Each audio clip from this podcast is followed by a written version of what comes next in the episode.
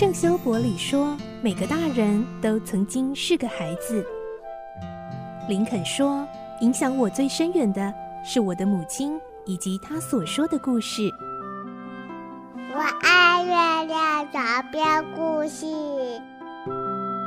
晚安，月亮床边故事。小青姐姐邀请每一位大孩子、小孩子一起听故事，不管多忙，也要和你一起听故事。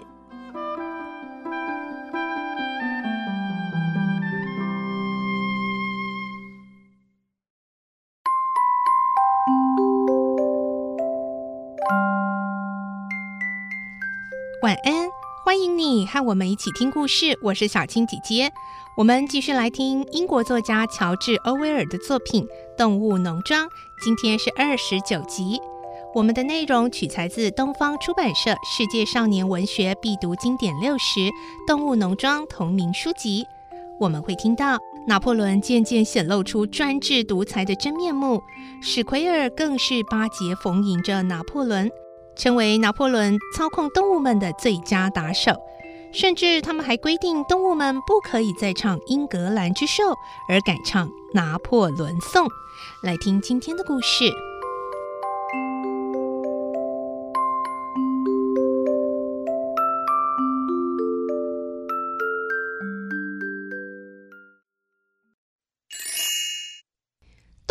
农庄》二十九集《拿破仑颂》。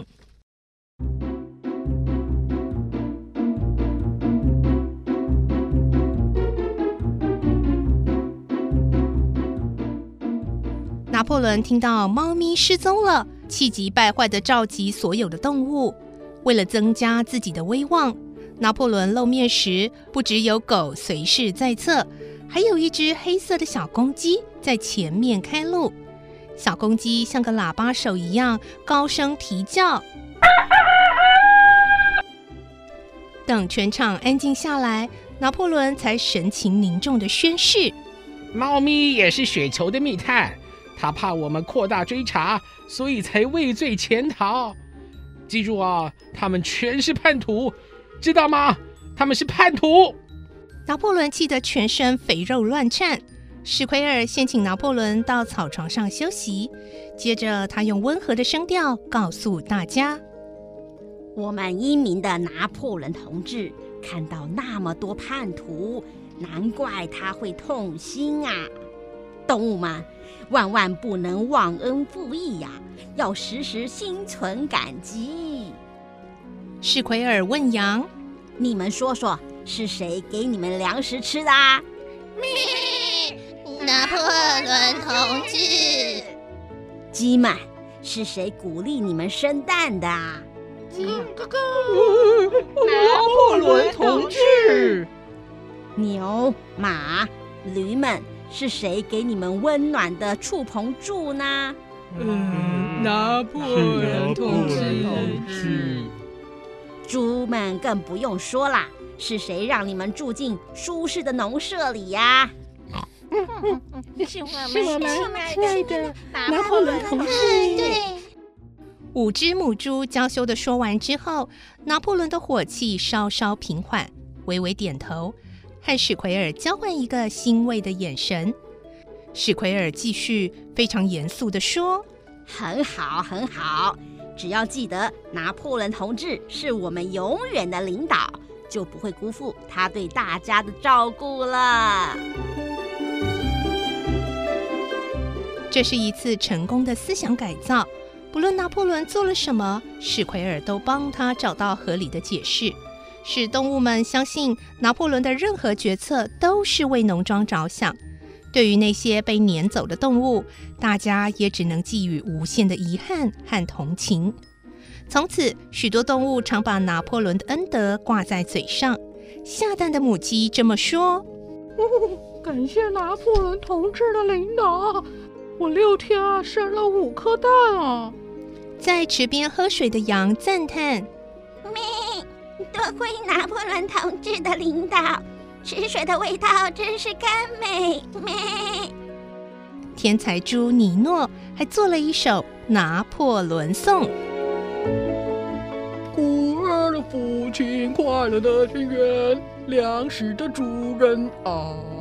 你那沉默而威严的眼睛，就像天空的太阳，燃烧着我的灵魂。拿破仑同志，动物的一切都是您所赐予的，每天饱食粮仓，还有干净的草堆可嬉戏。夜里触碰中平静的睡梦，全是由于您的照顾，拿破仑同志。倘若我有一只小猪，在它尚未长大之前，就该学习对您的忠诚。是的，他说的第一句话就是那拿破仑太满意这首诗了，他命令史奎尔将这首诗写在七界旁边的墙上，还画了一幅好大的拿破仑肖像，供大家膜拜。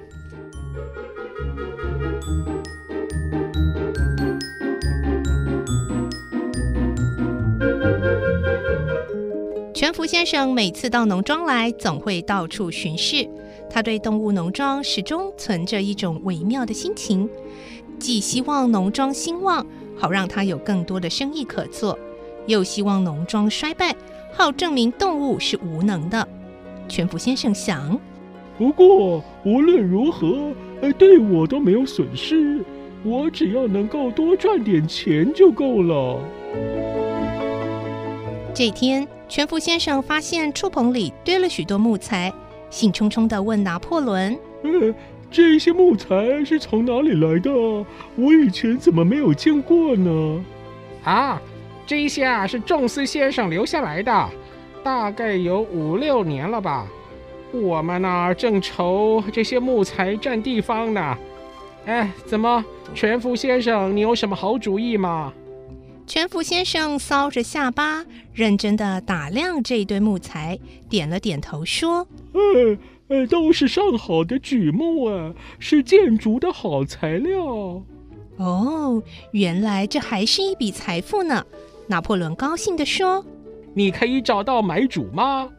呃，这种建材啊，我想喷火农庄和胡林农庄都会有兴趣。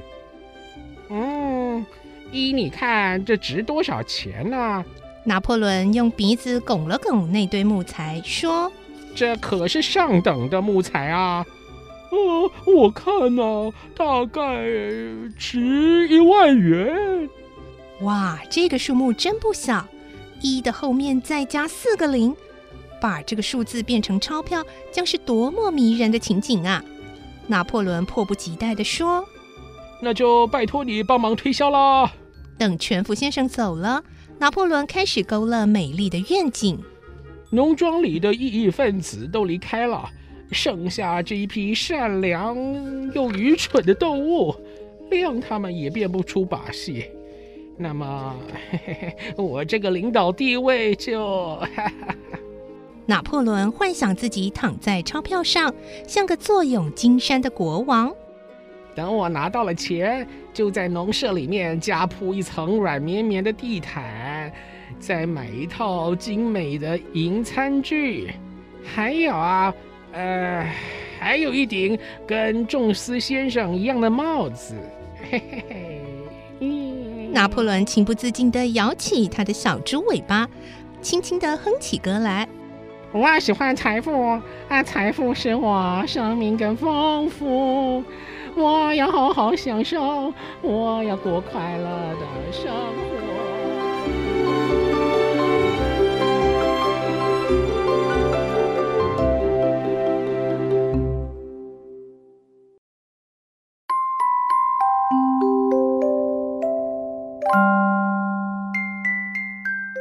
今天的故事就先听到这里喽，明天再继续来听动物农庄的故事。我是小青姐姐，祝你有个好梦，晚安，拜拜。小朋友要，